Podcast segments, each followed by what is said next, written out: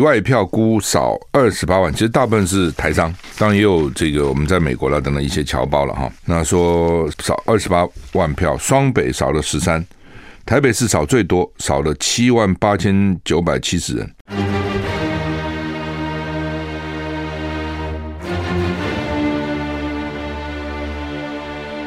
赵少康时间，吃喝玩乐骂，和我一起快意人生。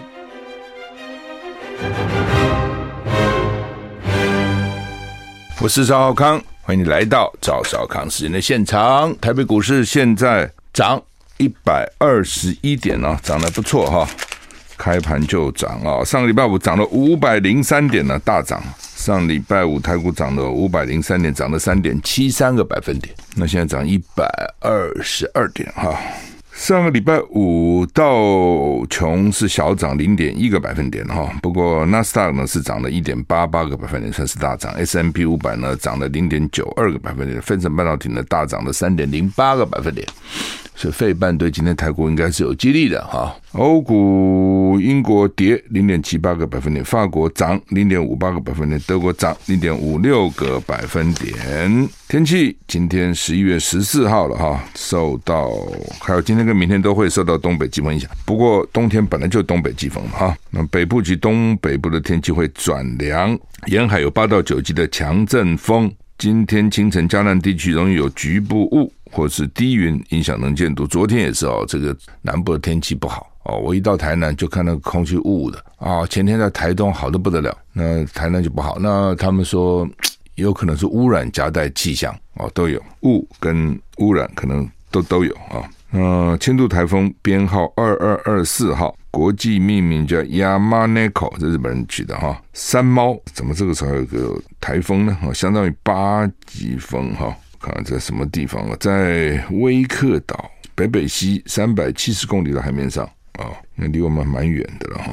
不过他说有可能会变成温带气旋，那觉得没有什么影响才对哈。好，我们看温度，北北极二一到二十四度，降雨距离三十到四十；桃竹苗二零到二十八度，降雨距离零到十；中彰投是二十一到三十度，云嘉呢是二十到三十度，高屏是二三到三十一度，降雨距离都是零啊。那宜兰二二到二十三度，降雨距七十；花莲二二到二十五度，台东二十四到二十七度，降雨距离有百分之三十；外岛十八到二十五度，降雨距离零到十。所以西海岸南部还是很热的哈，三十、三十一度。不过北北基最高只有二十四度了。你看中南部跟北部差非常多哈，中南部都有三十、三十一度啊，北北基只有二十四度，高温就差了七八度哈。那东岸呢，呃，最多也就是台东二十七度啊嘛。蛮舒适的了哈，也不要太热，也不要太冷哈。那气象局说，东北季风增强，今天十四号迎风面降雨增加，沿海风浪很大，桃园以北可能下雨啊。东半部的下雨区域比较广哈，下雨比较持续啊，下雨比较明显啊。新竹以南还有金门、澎湖是多云到晴啊。那日夜温差很大，要注意哈。吴德荣说呢。大台北东侧有局部短暂雨的机几率，今天起到礼拜三，东部有局部雨，桃园以南维持晴时多云的天气，冷空气不强，但是北台湾转凉。礼拜三这个礼拜三开始到礼拜六，东北风减弱，天气好啊、哦，天气转好了哈。但是礼拜天水气又增加。迎风面啊，大台北及东半部有局部雨哈。另外还有什么特别的吗？看起来没有什么特别的哈。云嘉南地区有局部雾哈，或低云，能见度不到两百公尺，所以开车要很小心了。哎，你开车那个速度多快啊？对不对？时速如果一百公里，一分钟都是一公里多，一分钟都是一千多公尺，一千六百公尺，你这两百公尺以后以上就看不到了，所以你开车要很小心哈。G20 峰会前夕，拜登专机到了巴黎，全球关注拜习会，就他们今天先拜习会哈。美国总统拜登结束柬埔寨举行的东亚高峰会议，搭乘专机飞抵印尼巴厘岛，参加即将举行的二十国集团 G20 峰会。明天先跟中国大陆，不是明天了，就是今天了。哎，我看是明天好吗？十四号讲说，十五号先跟国家。主席习近平召开拜习会，但是我又听到一个说是今天，好吧，不管了，反正要要就是开会之前先举行拜习会。这是拜登，你看《中国时报》讲金登场嘛，金登场啊，那这将是拜登就任总统后跟习近平的第一次会面。他们以前见过很多次，还一起去旅行，但是拜登当了总统以后第一次。美国国家安全顾问苏利文表示，拜登将清楚表明美国不寻求冲突的立场。根据法新社报道，苏利文正在空军一号总统专机上表示呢，拜习会可能持续几个小时。拜登将清楚表明美国不寻求冲突，希望在会谈结束之后能够找到美中两国拜习两人及其团队在实质议题上可以合作的领域。至于拜登在东亚高峰会致辞时提到台海和平，去确保南海航权自由航行安的重要性的时候呢，跟日韩三国举行三边会议，并且跟澳洲总理双边会谈时，再度强调必须维护台海和平的稳定。所以他现在每天讲的就是稳定、稳定、和平、和平、和平了啊。好，那么这是拜习会，等着我们再说啊。美国其中选举哈，民主党抢下了内华达州。成功保住参议院。美国其中选举结果陆续揭晓，在 CNN 预测，呃，在内华达参议院的席次呢，民主党将以些微差距拿下来。预计民主党将以五十席对四十九席保住参议院多数。原来是五十对五十了，哦，那现在呢，还有一席在 Georgia 还不知道，十二月六号选才知道。但是现在已经五十对四十九了，哦，不是没有什么差的了。哦，因为反正你就算五十对五十，也是也是执政党赢嘛。因为议长加进来就是赢了，真的关键表决的时候，我加进来就赢了。所以五十对十九还是五十一对四十九，没那么大差别。反正我都赢。对于民主党讲，对共和来讲，他对共和党来讲，他一定要五十一对四十九才是赢。那目前不可能啦，民主党现在已经有五十席了，对你共和党的四十九啊，就算加一席进来。也不过五十对五十，还是回到原状啊。那只是这次因为参议院只改选三十五席，没有改选一百席了啊。所以原来六十五席就已经民主党就是民主党的，共和党就是共和党的啊。众议院选举部分，共和党暂时领先啊，就还没有过半，但是呢席次比较多哦。他们开票真慢。CN 报道到台北时间今天上午十点，内华达参议院选举已经开出九十六趴的选票。民主党的联邦参议员 Thomas 获得超过四十八点一万的票，得票率四十八点七趴。共和党对手呢，赖克萨获得四十七点六万张票，得票率四八点二，其实都很高哎，很接近的。一个四八点七，一个四八点二啊，一个是四十八万一千票，一个是四十七万六千票，差五千票啊。这次其中选举，共和党失掉一席，只拿到四十九席。啊，所以民主党如果民主党如果再拿到九九，就是五十一比四十九啊。目前共和党众议会众议院是拿到两百一十一席，民主党两百零四席。那众议院一共四百三十五嘛，呃，一共四百三十五，所以还有还没有确定啊，还没有确定，还没确定，要到两百二十席才算是过半吧？哦，过半，两百一十九是平，两百二十才过半。那现在是两百一十一，还差九。共和党差九席了，这次好像没有像预期那样哦，共和党没有像预期赢那么多哈。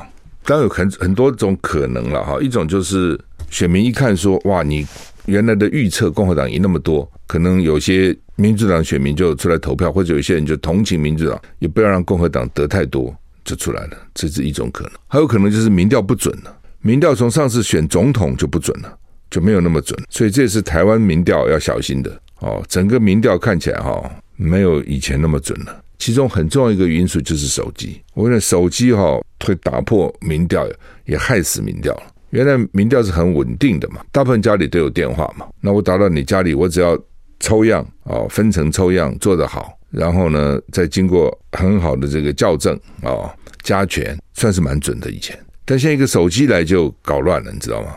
哦，手机搞乱有两种方式搞乱，一个就是呢。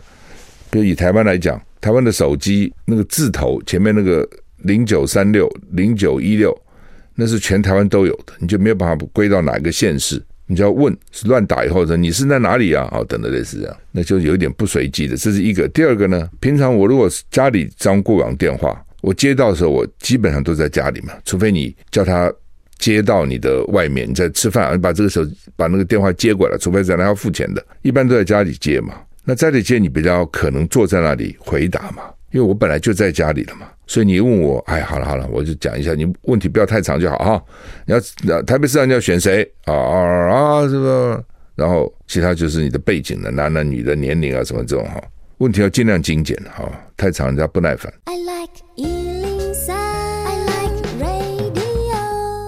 我是赵少康，欢迎回到赵少康时间的现场。台北股市涨九十一点哈。好，那么俄军撤出了赫松，泽伦斯基说乌东前线像地狱一样，发现超过四百件战争罪行，就是虐虐待啦等等之类，当时有些人死的蛮惨的哈。俄罗斯撤出赫尔松，乌克兰陆续收复失土，但总统泽伦斯基透露，乌东地区战斗一样激烈，俄军攻击没有减弱，前线战况。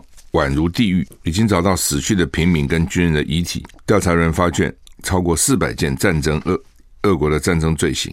泽伦斯基说，虽然俄军撤出了赫松，但是攻击的猛烈程度没有减弱。呃，俄军在逃离前摧毁所有关键基础设施，通讯、供水、暖气、电力，统统给你干掉了。前线战斗激烈的程度，像就像是地狱一样。呃，俄俄军撤走，他们现在针对。俄国军人跟雇佣兵的逮捕行动还在进行。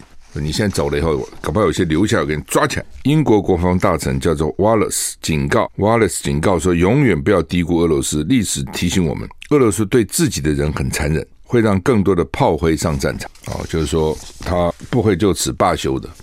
历次的战争显示呢，驱动他自己的人民上战场是很残忍。哦，其实战争打到最后都是这样，日本打到最后也都是啊。那神风特工队多惨啊！哪有什么炸了飞机是自杀的？对，以前有不少骗子在讲日本神风特工队哦，在明天要出任务了，今年先给他们狂欢一夜，明天就结束了，而且很都很年轻那些飞行员，到最后大概能能征召的军人也都征召了哦。德国打到最后不是也是这样，能征召也就征召了哦，很年轻的，也就很多少年兵都上场，打的什么死光光了。你到柬埔寨去看哦，当然现在慢慢变了哈，因为小孩长大了嘛。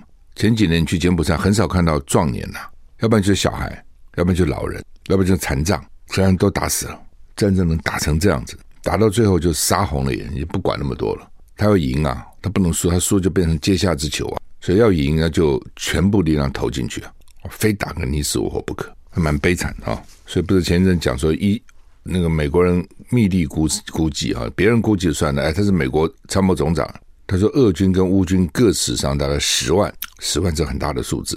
他们双方都说他们死很少人呐、俄国不，俄国的那个国防部说我们只死五千多人哦，但实际上老美给他们估是各死十万，然后大概有一千五百万到三千万难民在各地流离失所。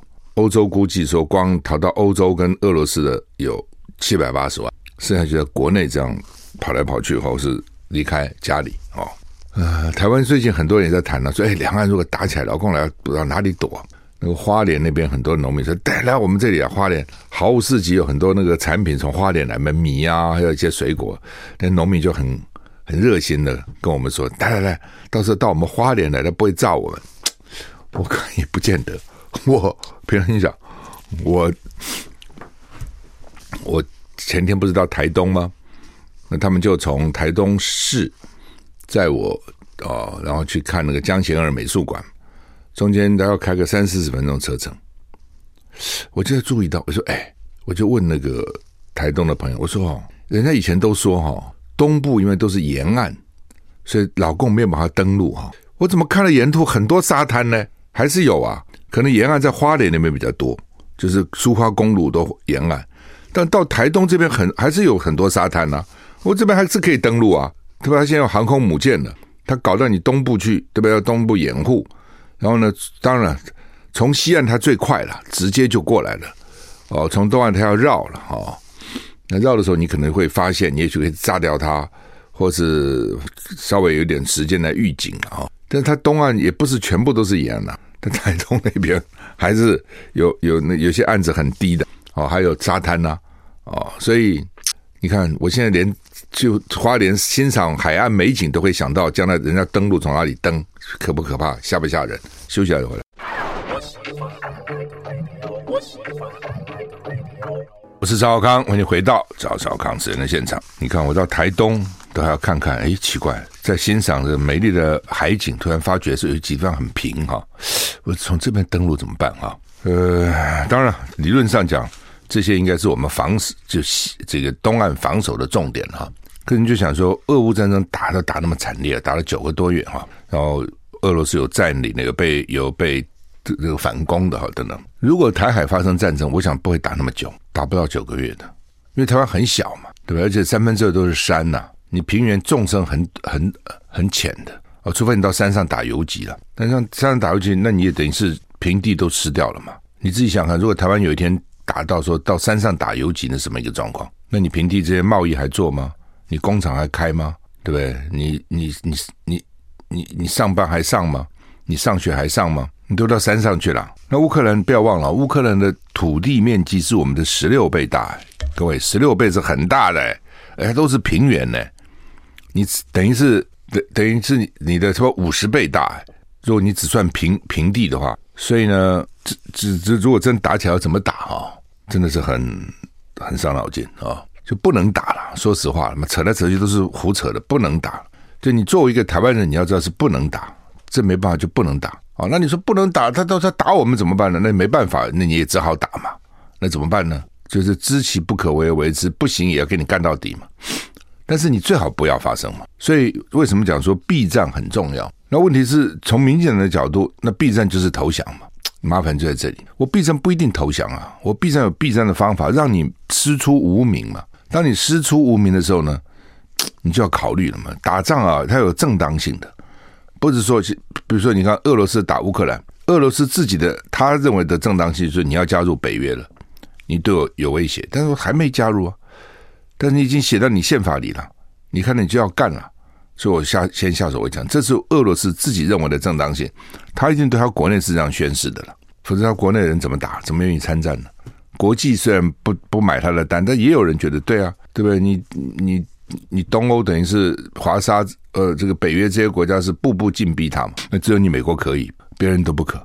但不管了，国际这种强权呢，弱肉强食，不跟你讲这道理了。也就是说，老共打你，他一定要有个正当性，他没有正当性，他这个动员也很困难哦，然后全世界也不会也不会支持他，那你就让他没有正当性嘛，让他打你，觉得他讲不过去嘛，这是台湾要做的啊。这比你编什么增加一千亿、两千亿的国防预算才有效嘛，而且正当的多嘛，本来就是如此。让台湾应该争尽量争取大陆人民的好感嘛，不是应该这样吗？对，你反对的是共产政权嘛，但是对人民，他他人民也很无辜啊，对，他也不见得喜欢他那个政权呢、啊，那你要争取他的好感嘛，争取他的友谊嘛，不是就这么，其实就这么简单吗？哦，所以。我这比喻有点不伦不类了。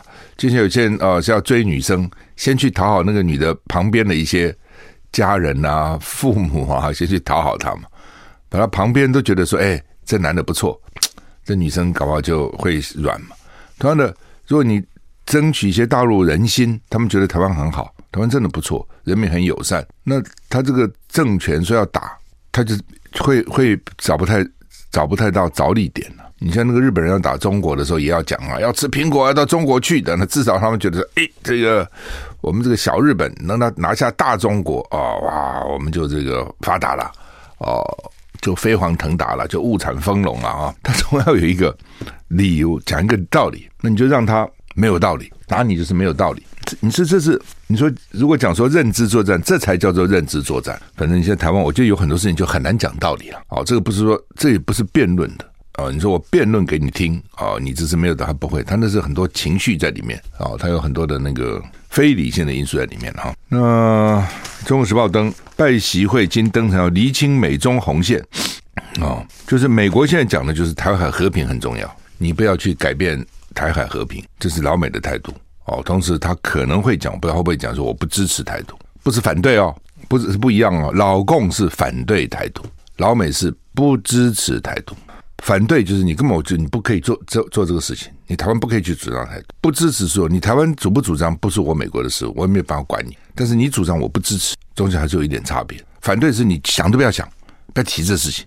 那不支持是你提不提我不管，但是呢我不会支持你。老美来会讲这个，但是老共现在认为呢你是假的，麻烦在这里，就中美现在没有互信。老中认为老美讲不支持台独也好，反正什么一个中国原则好是假的，所以老共一直说你在掏空一中政策，你嘴巴讲你的这个中美他们当时有有有什么这个公报的公报，你嘴巴这样讲，你说你不支持台独，但你私下做的跟你嘴巴讲是不一样。这是老共现在指责老美，那所以呢，这个拜登就说我们要搞清楚双方的红线在什么地方，什么是双方的核心利益？你讲哪些事情呢？是我不能碰的啊、哦？那我也告诉你哪些事情是你不可以碰的。那万一这中间有矛盾、有冲突怎么办？就这些是你不能碰的，我非要碰碰那些事情，你不要对不对？我不会碰你，对不对？但是我认为你已经在碰，那又怎么样？继续再回来。I like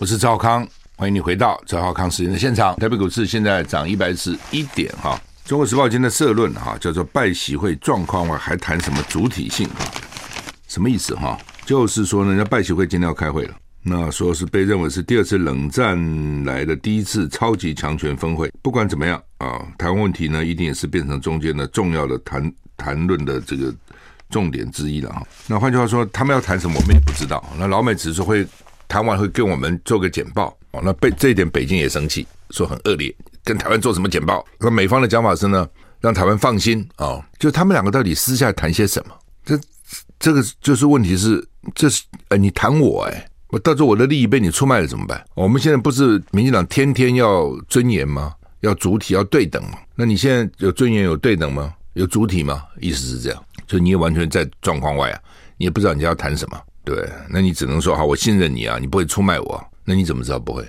老美出卖别人不是第一次，他是他自己的国家利益，你不能怪他，对？比如说他跟我们断交之前，他跟老共已经谈了很多次了。好像一百多次啊，多少次啊？在瑞士啊，在欧洲，他们已经私下接触很多次。台湾知不知道？可能知道，可能不知道，或是知道一部分，不是都知道。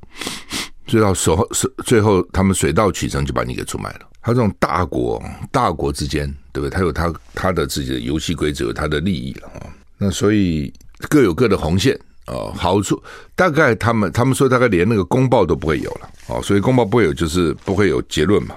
但是至少见面总比不见好了，这点我也一直认为说是这样哈。你见嘛，总是不比不见好。但是见呢，是不是就有效？只要不吵架，不要翻脸。有时候相见正如不见的，讲不是一几句话不爽，我们开始骂人，开始吵架，那就不如不见了啊。但是理论上，这种大国领袖应该是不会了哦。前面的幕僚作业也做得差不多了，哪些该讲，哪些不该讲，哪些可以让，哪些不可以让，一定也都沙盘推演过了。好，那其实这个拜登其实蛮狠的。当时大家以为他哈不会有川普那么反中，呃，当老美也讲说啊，拜登可能会因为跟习近平的关系，搞不好会出卖美国的利益，就看起来没有，这也是原因之一了。因为大家说你拜登会跟老公好嘛，那为了证明我不会，所以我就要比川普做的更严厉，这是一种。又说拜登的儿子跟大陆在做生意，有特权，所以也是为了撇清我表现的要更更强烈，这就是这样子。特别是主要他那个晶片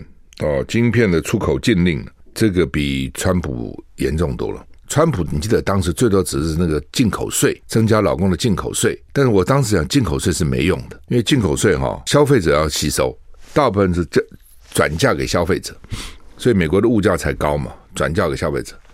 但晶片这个又不太一样，当然最后可能还是要转嫁给消费者哦，最后可能还是要，因为你的晶片，比如台湾出口到大陆。大陆做做好成品卖到美国都比较便宜嘛，那你在美国做成本就贵啦，贵三倍啊，那整个三 C 产品价格不是要贵吗？所以最后还是消费者要承担了。只是这个对中国来讲是很严重，因为中国这方面落后美国很多啊，他们说几十年了啊、哦，所以你如果落后美国几十年，那这一部分卡住你了，你就很累啊。不管在民生、在军事、在国防、在高科技，其实都要用到啊。所以他们就认为说呢，彼此他们可能可以合作的，像什么气候变迁呢？哦，常谈的最多就是气候变迁，因为中美两大国，美国这个污染暖嗯温室气体占了全世界百分之二十，中国大概占百分之十二，这两个加起来是全世界三分之一。哦，所以这两个是大家来合作吧？哦，那也是嘴巴讲讲了，怎么合作？怎么合作？我只好说各自努力嘛，各自降低碳碳排嘛。哦。中国不搞了一堆核核电厂吗？就是我不要烧煤了，我用核电好了。像这部分，也许这种比较道德上的议题，那时候我们来合作吧。因为谁也不敢说我不合作啊。你们这个国际上讲起来就很难听了。我都合作哦，但是怎么做，做多少，又是另外一个又另外一个问题哈。那当然他们可以谈的很多了啊，包括俄罗斯，你中国要不要去影响？拜托拜托嘛，跟他劝劝他呀，算了，不要打了。北韩啊，你劝劝他嘛啊，而且老美的讲法说，你北韩这样去发展，我美国就要派重兵啊，在在南韩呢、在日本呢、那你老公反对我美国派重兵啊，认为说你这个侵入我的势力范围啊。那你不管好本韩，我只不好管好北韩，我只有派重兵啊，那否则怎么办呢？哦，你老公自己看着办吧，大概是这样。那他们说一谈可能要谈几个小时，不累死了。哦，那个拜登就就我不知道他能不能谈几个小时，他那个精神能不能能不能集中哈？不知道啊。那为了北韩、美日韩，他们昨天连续开，日本、韩国先开会，美国、韩国在开会，美国、日本、韩国在开会。奇怪了，日本、韩国、美国、韩国，美国是不跟日本开个会，应该也开了啊。所以呢，先双边，然后最后再三边，就是要把意见的分歧，大家都要先先先弄好了，先讲好了哈。呃，所以呢，这个人家开个会，我们很紧张哦，因为不知道到底怎么谈，我们谈到什么地步。他们这一谈一下，出卖你就出卖你了，什么雅尔达密约，什么不都这样吗？他 真的他几个人，他们他们这样好像很简单啊。大家这样讲讲讲讲啊，那问题是底线在哪里？怎么守住底线？如果冲突怎么办？休息下再回来。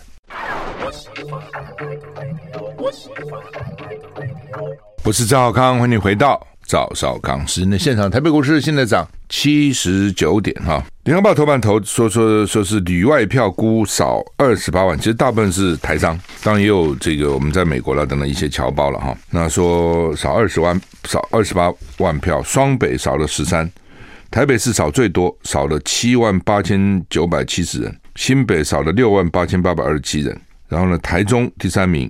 少了三万两千九百七十三人，高雄少了三万一零一零人，桃园少了两万七六二人，这六度了哈，什么意思了哈？就是我们有讲说，你两年不回国，你就被除籍了。那除籍这个籍不是没有了，而是他们说迁到那个户政事务所去了啊。所以从某个角度看，他还在啊，他并没有说籍迁到美国啊，他在户政所。那你如果你可以从宽解释的话，他还是可以回来投票。不回来投票又有不同。哦，像这次选举要前四个月就回来才可以，所以你现在搬回来没用，你前四个月就要办回，要住满四个月你才能有投票权啊，所以就少很多了啊，少了这个二十八万，然后再加上确诊者不能去投票，现在一天也将近两万嘛，啊，虽然说少了一万多人，但将近两万，你五天就是十万了，所以加起来差不多将近三十八、四十万人不能去投票，哦，这是没有道理，投票权也很重要啊，那。他们就认为说呢，这是有政治的意思了哦，因为知道旅外的呢，大部分呢，不管在这个国外或者在美国，还或者在大陆，他们认为呢，这个支持民进党比较少了，特别是大陆了啊、所以其实不见得，其实它有限啊、你说那些台商，你像许文龙啊等等这些，原来也都是台商啊，对不对？他们支持民进党啊，甚至民进党的金主啊，哦，那也不是因为他做了台商，他做台商是做生意嘛，哦，那他政治立场。我判断原来蓝绿大概是六比四啊，台商最多七比三。你不要以为台商都支持大陆中国，不见得的。特别如果他做，哎，不是每个做生意都赚钱呐、对不对？有些做生意不顺的哦，他可能就更恨你，一定是这样。不见得，其实这加加减减没差那么多了哦。但是民进党就怕嘛，哦，你除了这个以外，你比如说小三通不给他回来，到现在不开放，也是为了选举啊。选举之前不给你开个小三通啊，因为现在两岸的机票非常贵，因为班次很少，非常昂贵，比以前贵好几倍。所以呢，小三通第一个比较划得比较便宜嘛，第二个比较方便嘛，那他就不开啊。哦，他的理由是对方没有什么检疫人员。那你你不管对方嘛，你现在是只是他要回来嘛，你管他对方什么？你他回来，你先让他回来嘛。哦，我讲的不是只有投票了。平常台商要回来，就尤其福建这一带的台商也很多嘛，他这样容易嘛？你这台湾给他检疫就好了，你管他大陆检不检呢？他回来，你让他回来，那你说去，他不让你去，那是回来的人自己的问题嘛？他自己会考考考虑，你自己想啊。如果说今天开放小三通，然后呢，大陆福建台商回台湾来了啊、哦，经过检疫回台，那这台商要回大陆，说不给你回，为什么？因为大陆不给你检疫，那他可能就不会回来了，他自己做决定嘛。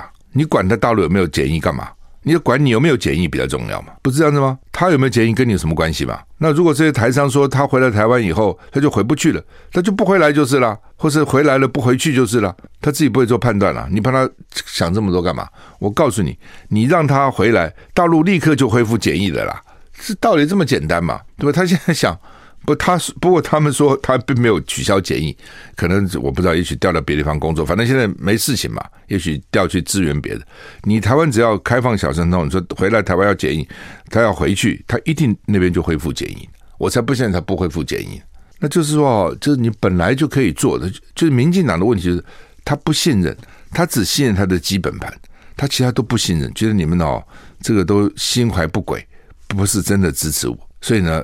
就想尽办法刁难你们，就变成这样。通讯投票他也不准，对吧？好吧，你通通讯投票不准啊，户籍还给你除籍了，然后呢，要回来呢还不给你回来，小三通还不开，何必？我觉得一个民进党哦，那个心胸要大一点嘛。你小三通不通，真的是不通了，讲不通的了。你你想什么道理不给他小三通回来呢？而且我现在讲的回来，并不是叫你去搞什么答应旅行团，不是哦，其实基本上就是台胞嘛，台商啦比较多了。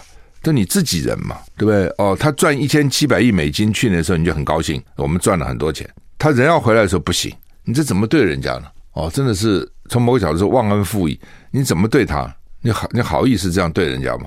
所以除了这个所谓旅外票，就是因为户籍因为两年没回来了，两年回来不是他的错啊，什么疫情他回不来啊。开始的时候大陆人是不能回台湾的，你记得吗？开始的时候不能回来。后来呢，两边都要关那么两个礼拜，这边关两个礼拜，那边关两个礼拜，就算了。有谁今天有哪一个人有一个月给你关了、有一个人时间给关了、真的不容易啊！所以他没事干哦。一般只要有一点事情的人，有一个正当工作的，甚至做自己做老板的，他怎么可能这边两个礼拜，那边两个礼拜，他有几个这种时间给你这样关呢？是不可能。